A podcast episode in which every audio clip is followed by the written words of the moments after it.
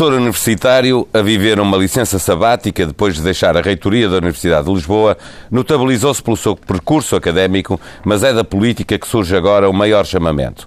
Nas diferentes esquerdas fazem-se filas para elogiar o seu discurso político e já o veem como candidato presidencial em 2016 pensa que quase tudo o que lhe aconteceu na vida não foram decisões racionais. O que se segue na vida deste homem que é casado e tem um filho pode vir a ser decidido por impulso. O convidado de hoje para a conversa sobre o Estado da Nação é Sampaio da Nova. Bom dia. Bom dia. Muito bom dia. Eu não posso passar por cima desta introdução do Paulo Baldaia. O senhor não tem filiação partidária, é mais conhecido no mundo académico, mas efetivamente tem-se falado muito de si nos últimos, nos últimos tempos como uh, potencial candidato a, corrida à, à sucessão de Cavaco Silva nas próximas presidenciais. Isso faz algum sentido para si ou não? Não, para mim o que faz sentido é, é é uma fase da vida coletiva em que todos estamos, em que, como eu tenho dito, ninguém pode ficar em silêncio, não é?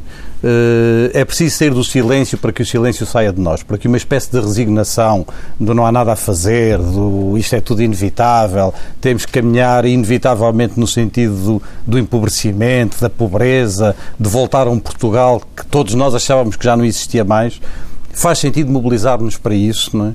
Mas essa mobilização é uma mobilização coletiva, uma mobilização de pessoas, é uma mobilização de grupos, é uma mobilização de movimentos que felizmente está a acontecer na sociedade portuguesa e nesse sentido eu julgo que quem está na universidade, como quem está na cultura, como quem está no conhecimento, como quem está em outros setores, tem essa responsabilidade de participar nessa... E, e também tem a responsabilidade de ter que estar disponível para tudo aquilo que essa, essas eventuais movimentações possam decidir, decidir para si mesmo, ou seja, volto à pergunta. O senhor afasta completamente o cenário de ser Não afasta nem deixa de afastar. Acho que não, é não, é um, não é um ponto, não é um ponto, não é um assunto que se, que se, que se coloca agora, não é?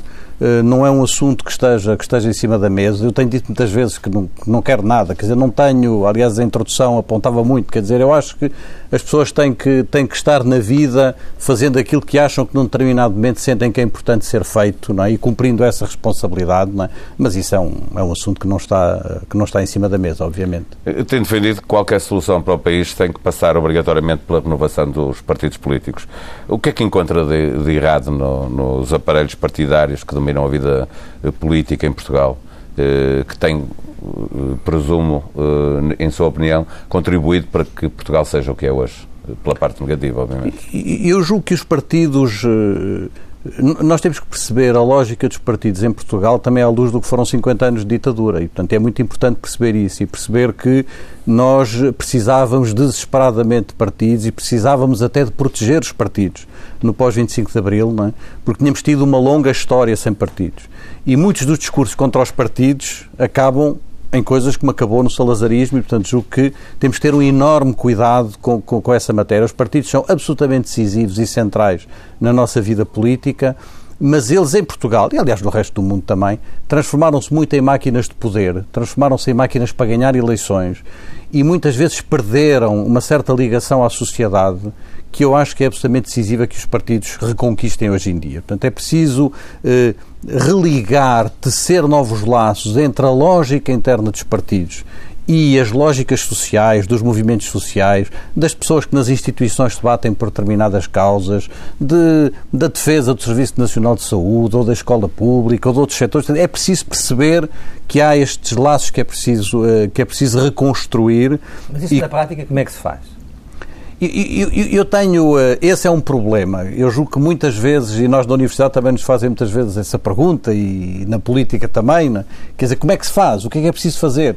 Eu acho que muitos de nós não temos respostas imediatas, eh, mas eu acho que há um ponto muito importante, é que já temos perguntas. Não é? E eu acho que fazer a pergunta é um primeiro passo para dar uma resposta. O João dos Santos, enfim, psico, pedagogo que o centenário se celebra, se celebra este ano, eh, dizia muito isso, a força das perguntas. É preciso sermos capazes de perguntar as coisas é? e ao perguntar vamos começando a dar-lhes respostas. É? Eu creio que há muitas respostas para isso, quer dizer, há, e algumas respostas já começam a surgir, quer dizer, eu não julgo, eu, eu, eu não sinto que essas respostas não estejam na sociedade portuguesa. O que aconteceu nas eleições autárquicas ou o que está a acontecer em certos, eh, em certos movimentos dentro dos partidos já são parte dessa resposta.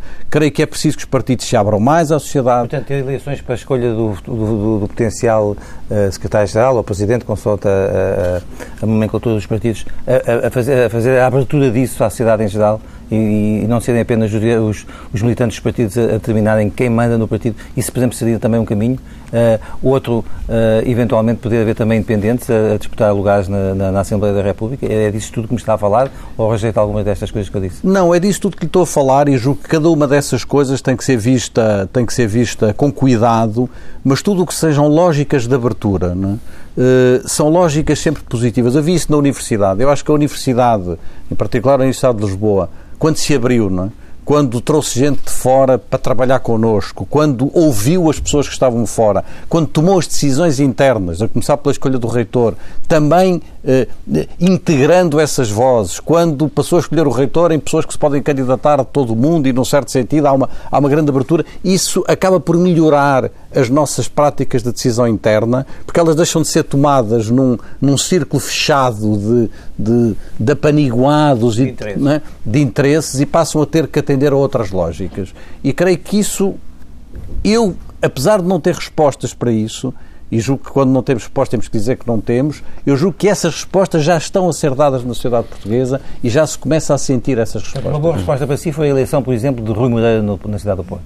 Eu acho que há respostas desse tipo que foram boas respostas. Quer dizer, sentiu-se eh, que, há, eh, que há abertura de novos espaços políticos, que há abertura de novos espaços para fazer política e para estar na política, e isso são respostas positivas para a sociedade portuguesa. Deixa-me perguntar se acha que o problema pode estar também na, na, geração de políticos que temos atualmente.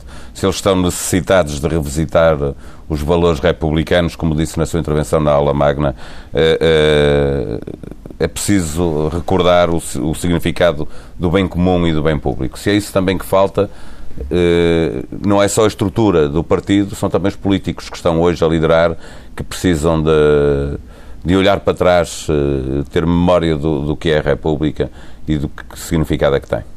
Acho que é preciso ter memória. Nós precisamos muito da memória, não, é? não para nos fecharmos na memória, é? mas para com ela tentarmos perceber eh, e iluminar um pouco melhor o presente eh, e o futuro. E eu julgo que essa ideia eh, do bem público, do bem comum, é, a meu ver, absolutamente essencial. Eu quase arriscaria dizer uma coisa, é? que é provavelmente crítica, que se calhar precisaria de mais tempo para poder dizer, mas que é que muitas vezes eu sinto, eh, eu que tenho, eh, que eu julgo que os partidos são portadores de ideologias e são portadores de uma determinada, uma determinada visão do mundo que é importante preservar, mas há momentos em que eu sinto que a fratura, em situações de grande crise como é de Portugal hoje em dia, que a fratura se faz às vezes menos entre a esquerda e a direita ou entre os partidos tradicionais e se faz mais entre pessoas que pensam a partir do bem comum e do bem público, que pensam a partir do social e que daí deduzem certas orientações económicas ou outras, ou pessoas que pensam exclusivamente a partir de uma lógica do económico, de uma lógica do mercado, de uma lógica do negócio, não é? e que esquecem completamente a dimensão social e a dimensão pública. Essa divisão de que fala, eh, olhando para os dois grandes partidos, na alternância do poder, está presente no PS e está presente no PSD? Está presente no PS, está presente no PSD. Eu julgo que quando nós olhamos para pessoas eh, da direita, ocorre-me de imediato eh, pessoas como Adriano Moreira e a maneira como ele pensa, eh, e quando olhamos para muitas pessoas, muitas pessoas na esquerda, poderia falar do antigo reitor da Universidade de Lisboa, do, do professor José Barata Moro, quer dizer, isto é, nós percebemos que há pessoas que pensam a partir de matrizes que são matrizes muito mais do bem público, do bem comum, do social, do reforço da sociedade, e eu acho que é dessas pessoas que nós precisamos. Essa, essa, essa fratura, para mim, essa eh, eh, que vem muito dos valores republicanos, da liberdade, da igualdade, da fraternidade e da maneira como estes valores republicanos precisam de ser hoje revisitados, repensados, reinterpretados, eh, julgo que às vezes é mais importante do que certas fraturas políticas ou certas lógicas políticas partidárias mais tradicionais. Nós, nós assistimos hoje, a propósito deste folhetim, que tem sido a pseudo-reforma do Estado, a uma incapacidade total da maioria que está no poder e do Partido Socialista de, de promoverem compromissos. E essa é também uma das erupções dessa, dessa incapacidade, como estava a falar, das pessoas pensarem a partir do social. Eu julgo que é. Eu julgo que é porque nós, no fundo, temos, eh, temos um problema que eu acho que se acentua muito com o atual governo.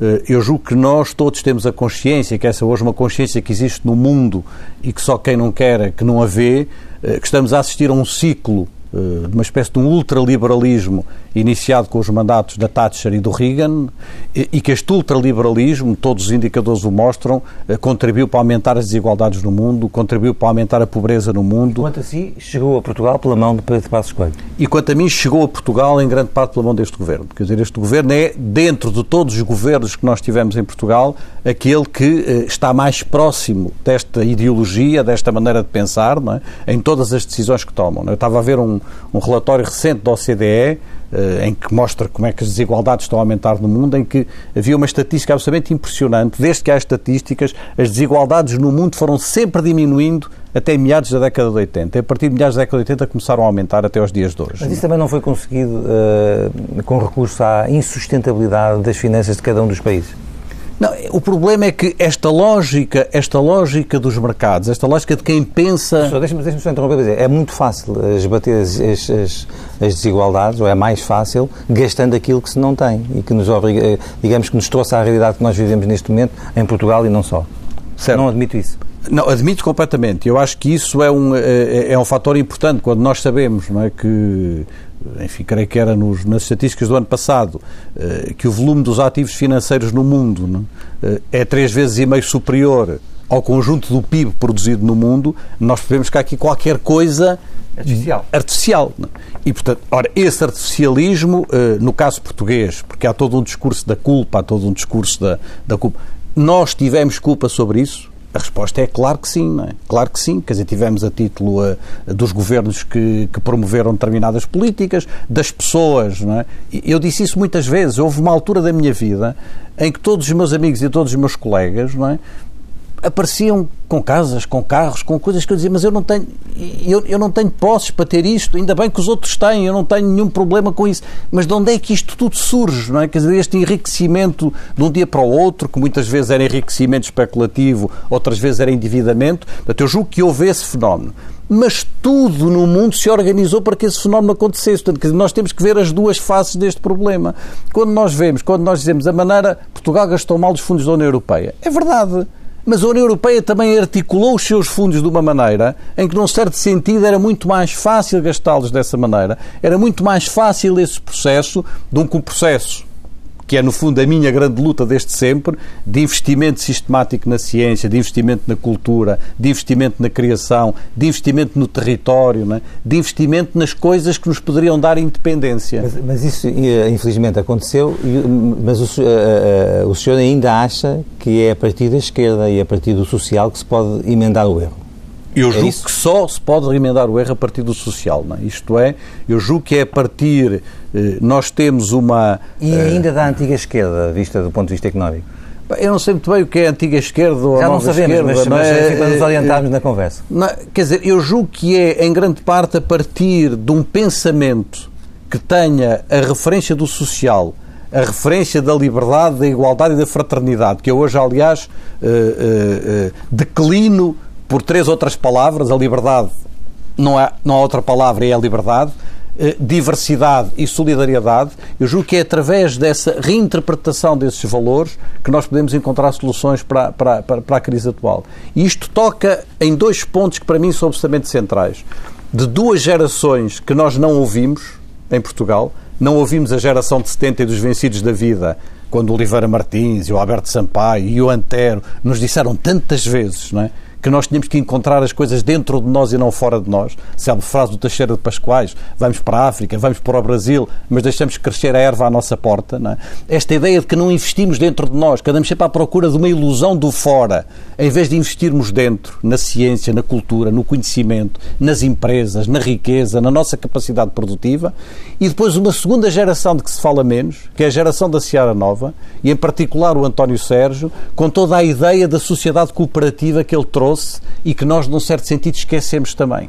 E eu acho que é na ideia da cooperação, é na ideia do reforço das sociedades cooperativas, das sociedades solidárias, que nós estamos a ver em todo lado que se pode encontrar uma boa parte das soluções de futuro que nós procuramos para a sociedade e para a saída desta crise. O, o, António Sérgio é apresentado por si como uma pessoa que mais influenciou a sua trajetória de, de pensamento. Estava a falar da necessidade de, de, vivermos eh, cooperativamente. Ele dizia que os povos superiores não querem que os governem bem, eh, querem governar-se a si próprios pelo método democrático e cooperativo. Eh, onde nos podia levar esta ideia no, no, nos tempos que correm? Eu julgo que a mim, a mim o que me interessa reter uh, do, do, pensamento cooperativo, não no sentido tradicional do termo, mas no sentido do século XXI, é, são talvez duas ideias, que eu acho que são duas ideias que, que, que vale a pena reter. A primeira é a existência nas sociedades de formas de solidariedade, de formas de entreajuda, que, sobretudo em momentos de crise, são particularmente importantes. É? O que está a ser feito hoje por muitas zonas sociais, nas famílias, nas igrejas, e digo igrejas no plural, é? na, na solidariedade social, é extraordinariamente importante para conseguir encontrar respostas para uma crise que, de outra maneira, teria trazido já convulsões. Se nós olhássemos apenas para as estatísticas, se nós olhássemos apenas para os números, eu acho que Portugal já não existia. Quer dizer, Portugal já, não é? A ideia de família é uma coisa, eh, no, no, no debate político em Portugal, é uma coisa mais para, para a direita. Eh, eh, mas, no fundo, quando pensamos em António Sérgio e na forma como reagem hoje as famílias para resolver este problema e, esta solidariedade e a eh, eh, são as famílias o primeiro o primeiro passo uh, em direção àquilo que dizia António Sérgio para resolver não, os problemas que, que não são aqui. só as famílias que são, são redes são redes familiares são redes sociais são redes de entreajuda são redes de solidariedade são movimentos diversos são iniciativas diversas que num certo sentido criam uh, essa rede a partir da qual nós podemos também conceber uma outra forma de organizar a sociedade que não seja o frenesim do consumo, que não seja o frenesim da competição, que não seja o apelo sistemático a um consumo que traz mais consumo e mais consumo, numa espécie de, uma, de um ciclo que nunca termina. Mas a cooperação tem hoje novas formas, que são muito interessantes, sobretudo nas gerações mais jovens. Isto é, são formas, eh, eh, como dizia o Castoriadis, em que eh, conta mais a partilha do que a posse, não é? Em que estamos a passar, eh, estamos a valorizar o partilhar em vez do possuir. E aí nós encontramos aquelas iniciativas do couchsurfers, por exemplo, ou das partilhas da casa, ou das partilhas dos carros, ou de iniciativas eh, tão diversas como eh, espaços de trocas, de trocas de bens, de trocas de serviço, acredita, as moedas solidárias. Acredita que isso vai evoluir para uh, deixar de ser o que é hoje, que são uh, exemplos pela positiva, mas que são apenas exemplos, a sociedade não está a funcionar assim como um todo, vai evoluir para que a sociedade, de uma forma geral, Uh, funciona, acredita, tem essa ambição na humanidade. Tenho essa utopia, se quiser dizer a palavra, não é? Que é uma é palavra isso, maldita, é. não é? Uh, mas, mas tenho essa utopia. Quer dizer, tenho a utopia de que nós chegamos a um ciclo em que não é possível continuar com esta com esta espécie de desregulação do mundo económico, com esta espécie de um consumo desenfreado, em que provavelmente, eu tenho dito muitas vezes, vamos ter que aprender a viver com menos, mas que vi viver com menos não quer dizer viver pior, não é? E se soubermos estar atentos não é, aos fenómenos sociais e ter uma forte consciência social, nós podemos encontrar outras formas de organização. O grande, e elas já estão a existir na sociedade, o que para mim é muito interessante quando eu olho sobretudo para as gerações mais jovens, a maneira como eles se relacionam, a maneira como eles, que eles valorizam do ponto de vista de certas práticas, de certos encontros, de certas formas de estar e de viver, eu julgo que isso já está. Já está em muitos lugares da sociedade, mas, por exemplo, não está. Uh, não está na preocupação da política. Eu acho que a política está completamente ausente dessas preocupações, vive num outro universo, quase como se houvesse uma ignorância ou um desconhecimento. Mas é a geração que não quer saber da política ou a política que não quer saber dessa geração? São as duas coisas. São as duas coisas. E eu acho que a grande mudança se vai fazer aqui quando essa geração que num certo sentido que é uma geração mais culta, que é uma geração com outros níveis de qualificação, quiser tomar em mãos também certas dimensões da política. Deixa-me uh, retomar uh, uma outra das suas referências, Antero Quental, uh, que prezava a liberdade e, e, ela está adquirida hoje não, não, está para sempre, mas, mas hoje existe, e ele entendia que pouco servia se um povo vivesse na indiferença em relação à governação. Para pegar no, no, que estávamos agora a conversar. Mesmo assim, tendo em conta o modo e a quantidade de vezes como uh, as diferentes gerações se têm manifestado e aquilo que me estava a dizer agora sobre uh, a falta que, que, a nova geração, que está muito qualificada, tem de olhar para a governação, uh, Antero escreveria o mesmo se estivesse a olhar hoje para esta geração e escreveria com pena. Antero escreveria o mesmo e, num certo sentido, nós conseguimos perceber porquê. É? Porque eh, no pós-25 de Abril eh, nós fizemos um esforço dentro das instituições, dentro das universidades, um esforço de qualificação e estávamos convencidos que a Europa era uma espécie de escudo protetor é? e que, de algum modo, nós podíamos investir-nos nas nossas áreas de saber, nas nossas áreas de conhecimento, na saúde, na educação, na cultura, na arte e que, num certo sentido, não precisaríamos tanto de uma atenção tão uh, tão forte e tão intensa às dimensões políticas. O que a crise nos veio mostrar é que não é assim. E, portanto, eu acho que nos últimos anos está a haver uma, uma mudança de consciência muito forte a esse nível e essa mudança de consciência vai trazer frutos dentro de muito pouco tempo. Eu julgo que nós estamos naquela situação em que as mudanças estão mesmo a acontecer debaixo dos nossos olhos, mas nós não as estamos a ver ainda. É? E isso é preciso que a política tenha essa percepção e tenha essa capacidade de ver o que ainda não está visível, mas já está a acontecer acontecer na sociedade, nomeadamente na mobilização dessas novas gerações. Ainda bem que disse aí a palavra Europa. Eh, esta crise tem, tem colocado eh, a Europa no centro também da discussão em Portugal. Há muita gente que descrê da, da Europa, descrê do euro, descrê da participação de Portugal nesse espaço comum. Como é que o senhor vê essa ligação? Toda a saída para a crise passa pela Europa, por uma refundação da Europa e dos seus mecanismos, ou uh, todo este espaço pode estar uh, em, em, desconstrução? Eu julgo que este espaço pode estar em séria desconstrução nos próximos tempos. Eu julgo que nós, eu que sou, uh, que sou europeu, costumo dizer que sou europeu até ao osso, não? É? mas eu julgo que nós estamos perante um problema grave do ponto de vista da Europa, porque temos esta sensação estranha de que tínhamos entrado para um espaço que nos ia proteger e de repente percebemos que esse espaço não só não nos protege, como acentua as divergências. Isto é, os ricos são cada vez mais ricos, os pobres são cada vez mais pobres, a fratura norte-sul é cada vez maior eh, e, num certo sentido, aquilo que era tido como sendo um lugar da convergência está a ser um lugar da divergência a muitos níveis. E isto, obviamente, é o fim da Europa. Quer dizer, se a Europa não conseguir repensar-se, é o fim da Europa. Agora, eu creio que nós temos aí que fazer um debate europeu e temos que ter uma presença neste debate europeu. Mas só vale a pena termos uma presença no debate europeu se fizermos, peço desculpa desta expressão metafórica, o nosso próprio trabalho de casa. E eu creio que nós estamos numa fase, e o que eu vou dizer, eu sei que é ligeiramente perigoso, mas vou tentar explicar, estamos numa fase em que estamos a assistir ao fim da mundialização e ao regresso de processos de renacionalização de renacionalização das decisões e, sobretudo, das decisões democráticas. E porquê? Porque nós assistimos, nesta fase do ultraliberalismo, a uma espécie de dissociação, de separação entre a economia e a sociedade, entre a economia e a política. A economia funcionava numa esfera, tinha lógicas de decisão, tinha lógicas de poder que não tinham nada a ver nem com as suas funções sociais, como sempre tinha tido até há 30 ou 40 anos, e muito menos com o seu espaço das decisões políticas. Ora, nós precisamos de aproximar isto. Precisamos de aproximar a economia da sociedade e da decisão política. Precisamos de reconstruir espaços de decisão política que tenham também a capacidade de interferir sobre o funcionamento da economia. Não estou a falar de mais Estado. E, e, e pôr a decisão, a decisão política acima da, do mundo da finança? E pôr a decisão política acima do mundo da finança. Isto é, eh, a decisão política tem que ser uma decisão que tem que prevalecer sobre os interesses do capital financeiro, sobre os interesses do capital especulativo, sobre muitos outros interesses. Ora, isso só se faz num quadro de uma certa independência. Quando eu digo que isto é perigoso, é assim, isto pode dar derivas eh, nacionalistas, pode dar derivas como está a dar na Europa, em alguns casos, derivas xenófobas, derivas absolutamente eh, inaceitáveis. E não é disto que eu estou a falar.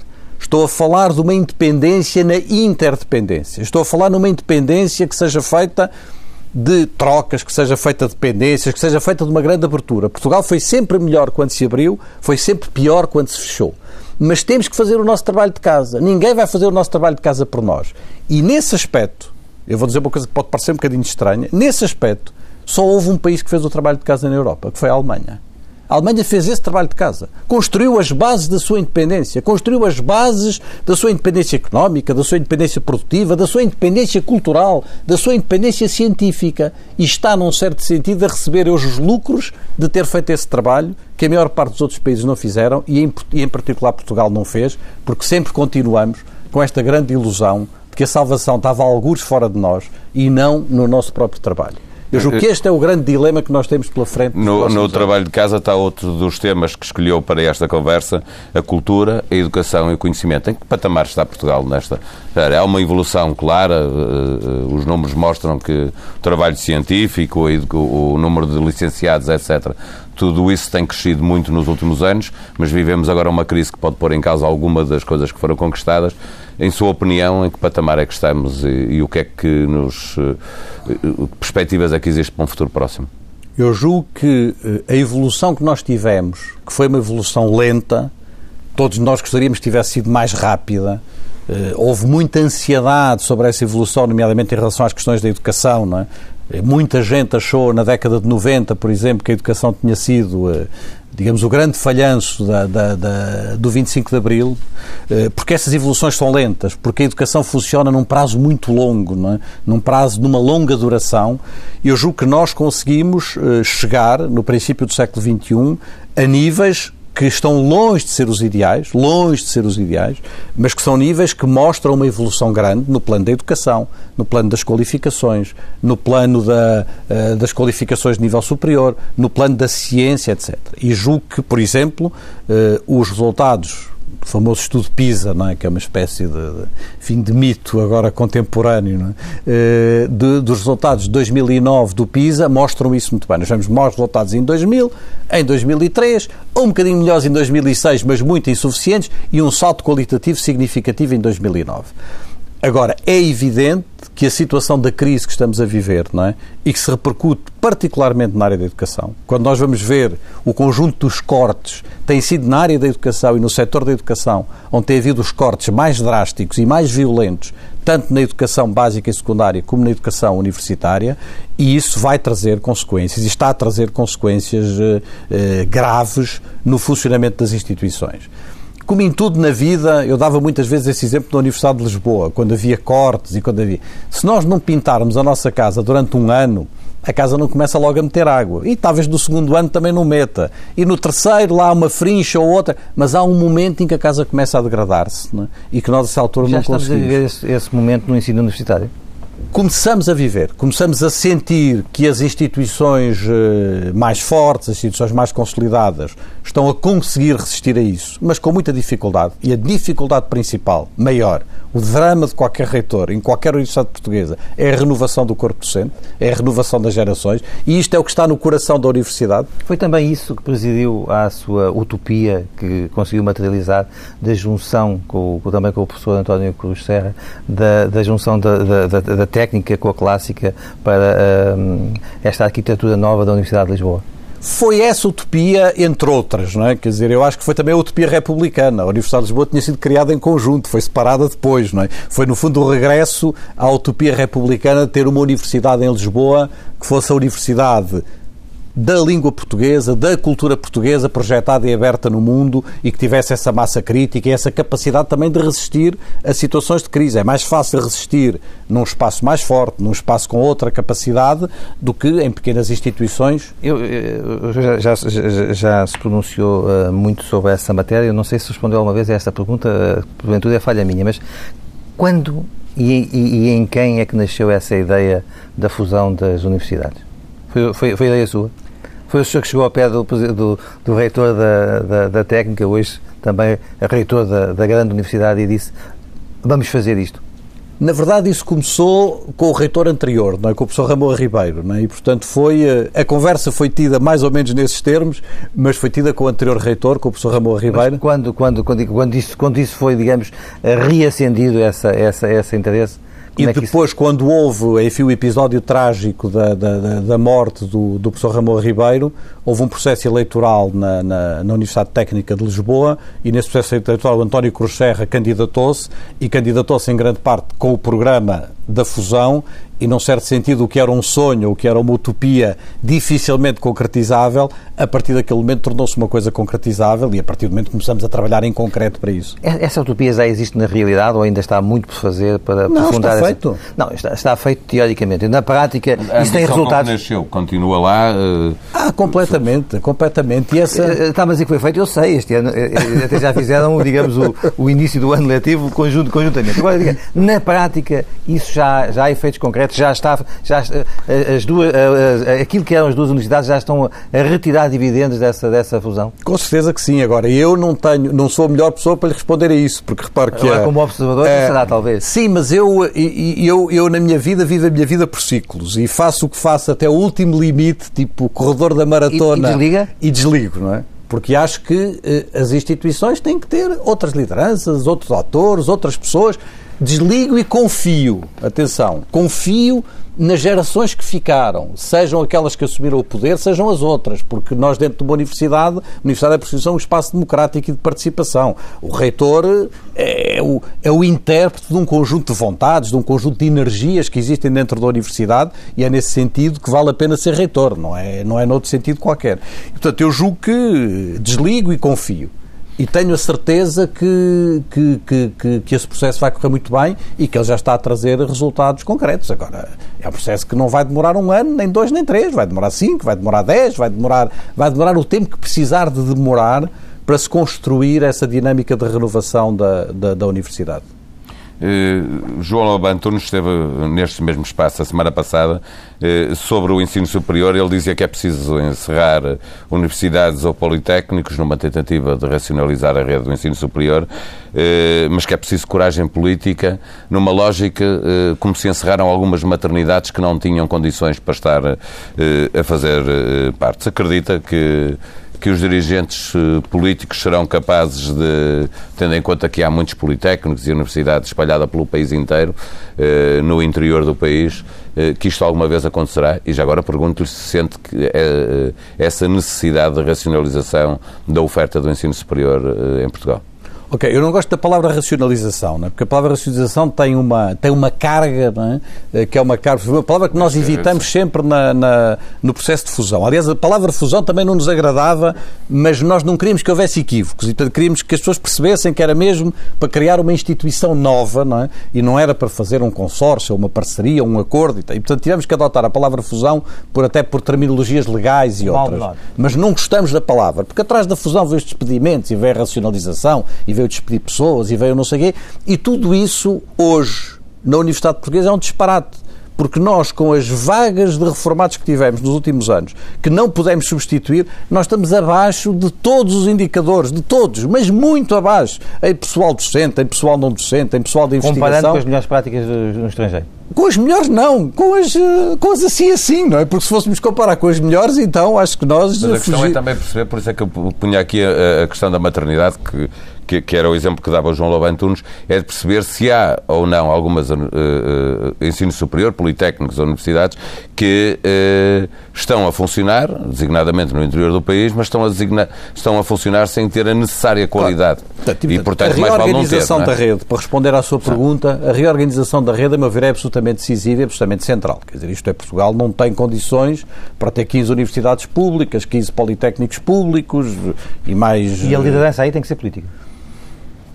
Eu gostava que a liderança fosse política, mas eu não tenho grandes ilusões. Não, é? não tenho grandes ilusões pela própria experiência da- do processo de fusão da Universidade de Lisboa. Quer dizer, isto é, se não for... o governo só atrapalhou. O governo nem atrapalhou, nem eh, o governo fez o que tinha a fazer. Eu acho que temos que ser justos nessa matéria e, em particular, o Estado de Estado do Ensino Superior, na altura, o professor João Filipe Queiró, eh, foi uma pessoa que foi, eh, que foi muito sábia na maneira como acompanhou e como ajudou esse processo. Eh, Agora, eu não tenho muitas ilusões sobre política. Agora, eu ainda acredito, ainda acredito que haja dentro das instituições forças que permitam perceber isso e que permitam levar a processos como aqueles que nós conduzimos em Lisboa. Porque se não houver processos de participação a partir da base e se as coisas forem feitas por régua e esquadro, por uma decisão qualquer, normalmente essas coisas correm mal. Não é? Normalmente correm mal. Não é? Agora, é preciso que haja energias e que, no fundo, as pessoas se perguntem aquilo que nós nos perguntamos. Que universidades é que nós precisamos para daqui a 30 anos? O que é que nós queremos? O que é que nós queremos para o Algarve? O que é que nós queremos para o Alentejo? O que é que nós queremos para as Beiras? O que é que nós queremos para trás dos montes? O que é que nós queremos para o Norte? Como é que nós concebemos isto? E não é, num certo, num certo sentido, não é preciso fechar nada no sentido da racionalização. É preciso construir eh, espaços de, de organização, é? de grandes, eh, eh, seja no plano regional, seja no plano interinstitucional que permitam ganhar essa massa crítica e que permitam ter instituições que, obviamente, hoje em dia não têm nenhuma viabilidade e cumprem uma função que eu acho que para a universidade não chega, que é uma função de, de uma certa proteção no espaço local. E, portanto, no fundo, uh, o discurso que o interior não pode ser desertificado, eu sou o primeiro a reconhecê-lo e acho por isso que é preciso ter instituições de ensino superior e ensino universitário também no interior do país, mas esse não pode ser o único discurso. Eu acho que o discurso de alguém que está num sítio qualquer em todo o país é eu quero ter uma grande universidade. O tempo corre, nós eh, queríamos ainda olhar pela, para a atualidade política, eh, mas estamos a falar também de universidades que despejam depois licenciados no desemprego, isto para ir pegar numa uma, para retomar uma coisa que disse uh, já está na entrevista ao Expresso, que o desemprego jovem é a morte a prazo de uma sociedade. E depois sublinhou que se lhe pusessem nas mãos parte considerável dos fundos comunitários e o deixassem trabalhar com as empresas, com as universidades, com a administração local, resolvia o problema em três anos. Qual é o seu plano? Ok.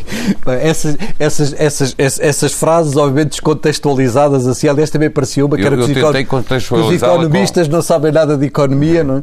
E, obviamente, o que eu estava a tentar dizer, é? o que eu procurei dizer é aquela célebre frase... Quem acha que é mesmo os três anos, é, é uma solução. É aquela célebre frase do Abel Salazar, não é? De quem só sabe de medicina, o médico só sabe de medicina, nem de medicina sabe. Quer dizer, num certo sentido, nós não nos podemos fechar dentro das nossas disciplinas, porque quando nos fechamos dentro das nossas disciplinas, tornamos-nos eh, altamente especializados naquilo que, enfim, que um, um belga chamava, eu às vezes cito muito, o SSS, não é? o especialista especialmente especialisé, não é? Quer dizer, tornamos-nos especialistas, mas perdemos a noção da sociedade, perdemos a noção da vida, perdemos a noção das pessoas, desligamos-nos nisso e ao desligarmos tornamos-nos incompetentes, não é?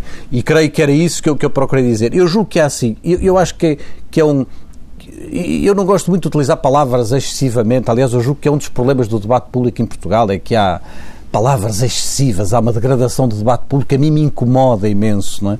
Eh, eu julgo que nós temos que, que, ter cuidado com as palavras também.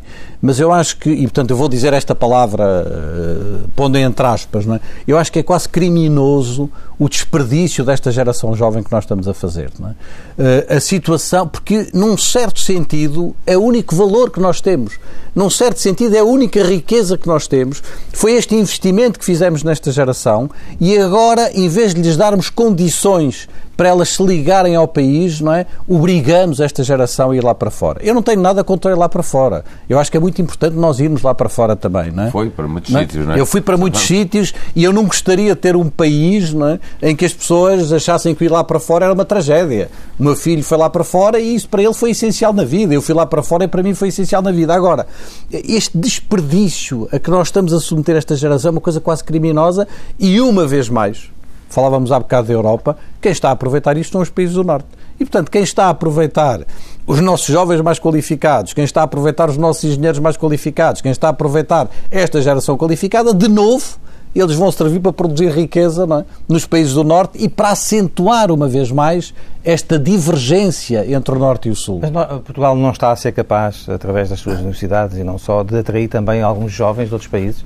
Esse fenómeno não está a ser contrabalançado? Esse fenómeno está a ser contrabalançado e, portanto, eu acho que há, eh, há aqui, nós no, no plano da investigação, nós estamos a conseguir atrair muitos jovens investigadores qualificados eh, por razões que se prendem com a qualidade das nossas universidades, mas também por razões que se prendem com o país. Eh, eu muitas vezes costumo dizer que Portugal tem tudo para funcionar, não é? Quer dizer, temos, temos uma história, temos uma língua, temos segurança, temos um povo hospitaleiro, temos uma geração qualificada, uh, temos, quer dizer, temos tudo para dar certo, não é? E os estrangeiros percebem isso também e gostam muito de viver em Portugal e nós conseguimos atrair. Mas isso é no plano, eu acho que no plano das trocas universitárias, dos intercâmbios universitários, nós não estamos a perder. E, portanto, a esse nível, o número de jovens investigadores que está a trabalhar para universidades estrangeiras, o número de jovens investigadores que vêm para cá, eu acho que não temos razão para ter uma enorme preocupação nisso. Não é desse, não é desse plano que eu estou a falar. Estou a falar daqueles que são licenciados, que tiram uma licenciatura e que não se conseguem integrar no mercado de trabalho e que têm que ir procurar e essa gente, na sua opinião, vai fazer muita falta ao país? E essa gente vai, ser, vai fazer uma falta imensa ao país e era possível. É os tais três anos que eu dizia, não é? E era possível, com relativamente pouco dinheiro, associando universidades a por exemplo, às autarquias, a determinadas câmaras, a determinadas empresas, criar oportunidades de emprego para esses jovens que fossem oportunidades de emprego do ponto de vista da criação de riqueza, a partir de novas tecnologias, a partir de novo conhecimento, a partir do desenvolvimento disso.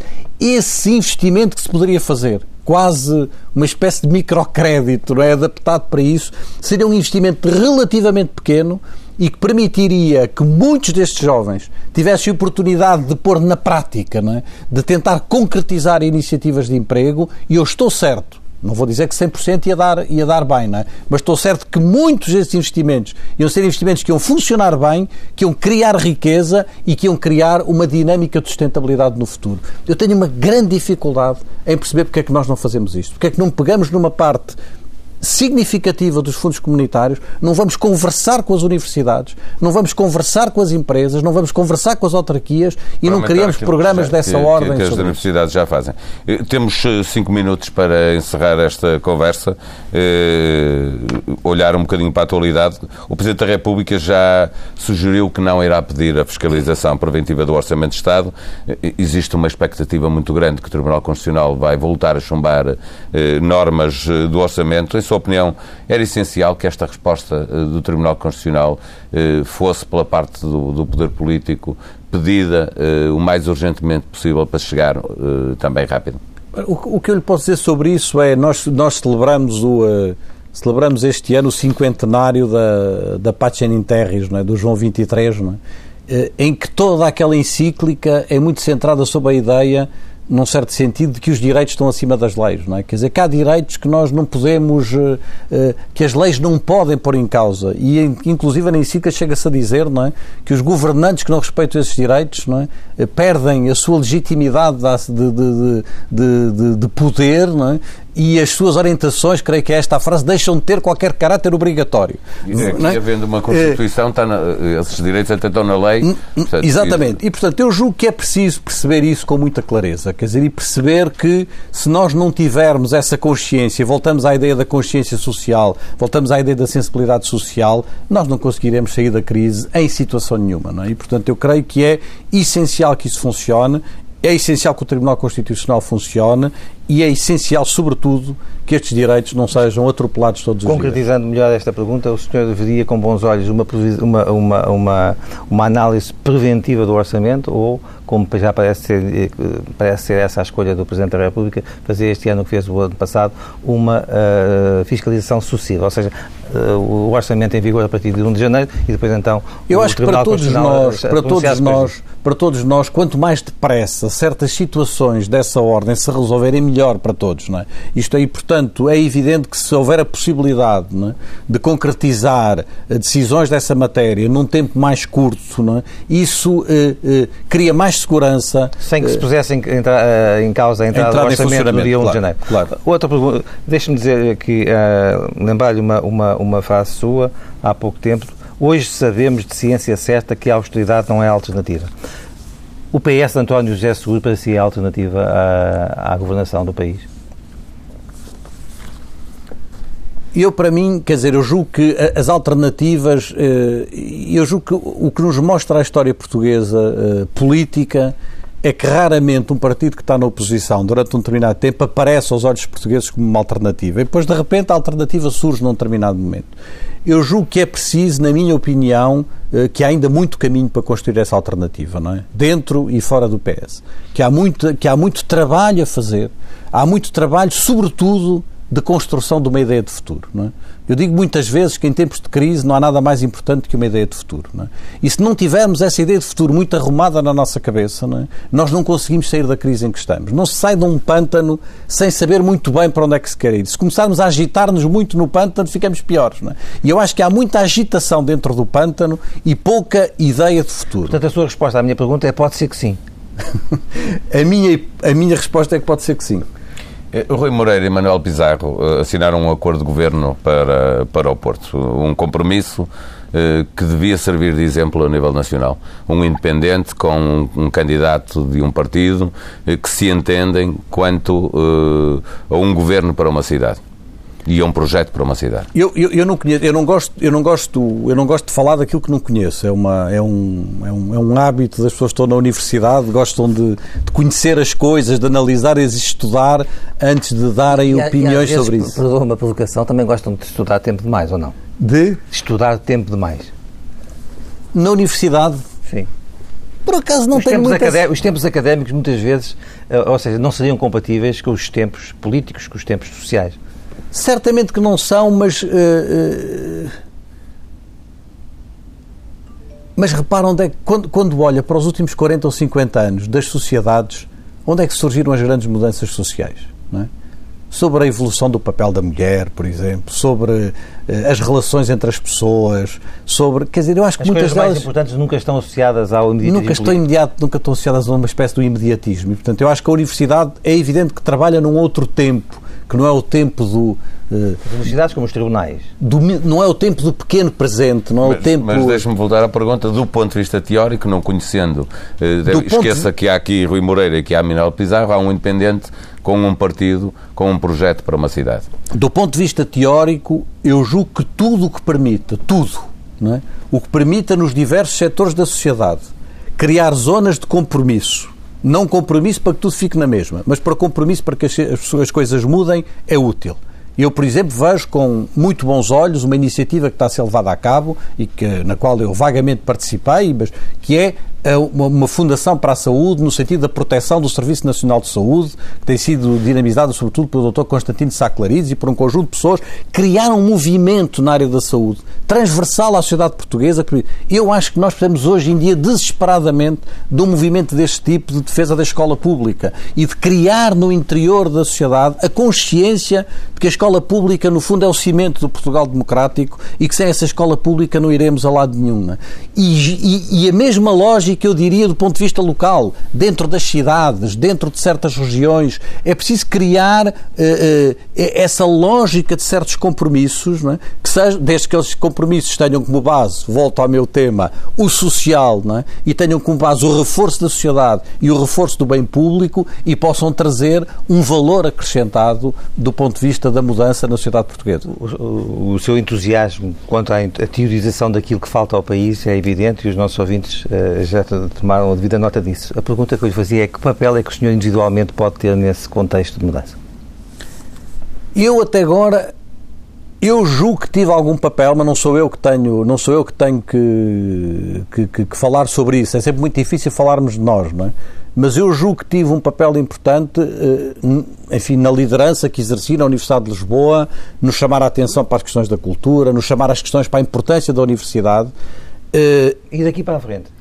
Às vezes é preciso dar um passo em frente. É, como, uh, terminamos esta conversa como, como começamos. começamos. A Presidência da República é o único cargo político que admite assumir? Eu não admito nem esse nem qualquer outro. Quer dizer, isto é, não, é, é, um assunto que não está em cima da mesa, não está, uh, não está nas minhas preocupações. E a pessoa, a pessoa quando intervém, uh, quando fala, quando procura construir coisas, tenta construí-las. E eu acho que qualquer construção qualquer na sociedade é uma construção coletiva e é uma construção de grupos. Não há uh, uma palavra por acaso que eu nunca digo, mas que vou dizer agora. Protagonismos individuais. Protagonismo é uma palavra horrível que eu não costumo, costumo, utilizar, mas é a única que me vem à cabeça. Não há protagonismos individuais, há a construção de ideias e dessas ideias nascem movimentos e nascem propostas e na altura certa. E há pessoas melhores e outras piores para assumir a liderança desse, dessa construção. E na altura certa é evidente que já não estamos, na, enfim, na, na utopia de que. Eh, eh, e, portanto, certamente, num determinado momento, há pessoas que assumem determinadas responsabilidades e eu sempre o disse, quer dizer, uh, acho que eu disse uma vez assim uma frase meio estranha que era eu não quero nada, mas estou disposto a tudo, não é? Quer dizer, isto é no sentido que eu não procuro nada, uh, mas é evidente que sinto que nesta fase do meu país, não é? Uh, eu assumirei as responsabilidades no primeiro lugar da lista ou no último lugar da lista do que quer que seja que num determinado momento eu sinta que, que posso ser útil para as pessoas e para estes projetos de transformação do país. Professor Sampaio da Nova, bom dia, muito obrigado por ter vindo à TSF e ao Diário de Notícias. Muito obrigado também.